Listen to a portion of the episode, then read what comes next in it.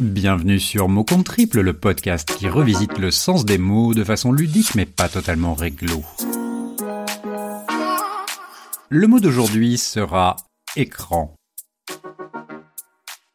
L'une des définitions du dictionnaire définit cet objet comme tout ce qui arrête le regard, dissimule, empêche de voir. En ce moment, il est plutôt le seul lien par lequel tout passe et qui empêche de broyer du noir. Il fut un temps encore très proche où cet objet était diabolisé. On luttait contre et on prônait même la digital detox.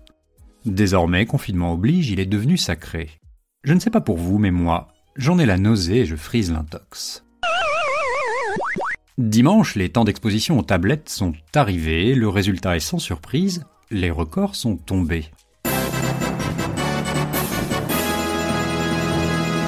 Avec le Covid-19, c'est open bar du matin jusqu'au soir. Du reste, les écrans deviennent aussi la bonne excuse pour se faire des apéros virtuels. Et piocher ainsi dans des stocks de solutions hydroalcooliques, mais pas forcément ceux en forme de gel. WhatsApp, Zoom, Insta, Skype, Discord, Facebook, House Party, tout est bon pour se gaver à défaut de pouvoir circuler. La Gaule est confinée et bloquée devant son smartphone ou sa télé. Elle vit désormais comme dans une mauvaise série de télé-réalité. Non mais allô quoi?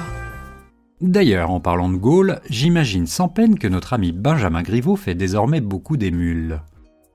Je parie qu'ils sont sans doute très nombreux ceux qui se sont réveillés ce matin, en transmettant à leur moitié éloignée ou leur maîtresse abandonnée quelques images saccadées de leur bel engin.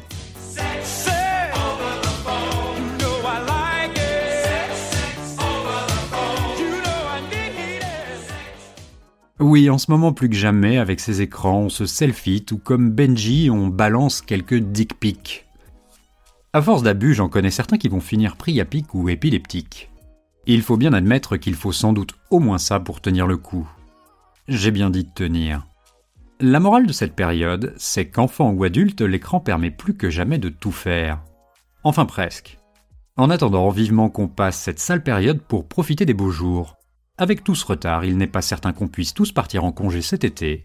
Mais comme disait la chanson, je suis certain d'une chose. Et même s'il pleut, l'été sera chaud. Dans les t-shirts, dans les maillots. La côte d'Azur à Saint-Malo.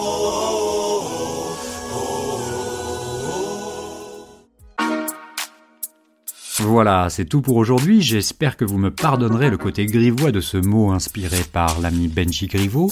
Mais en ces temps difficiles, je suis d'avis que c'est un peu de légèreté qu'il nous faut, y compris quand on évoque des définitions de mots.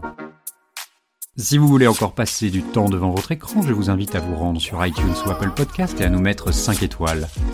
Cela nous permet d'être visibles dans les classements et de faire découvrir ce podcast à d'autres auditeurs. En attendant, je vous dis à très bientôt pour un nouveau mot.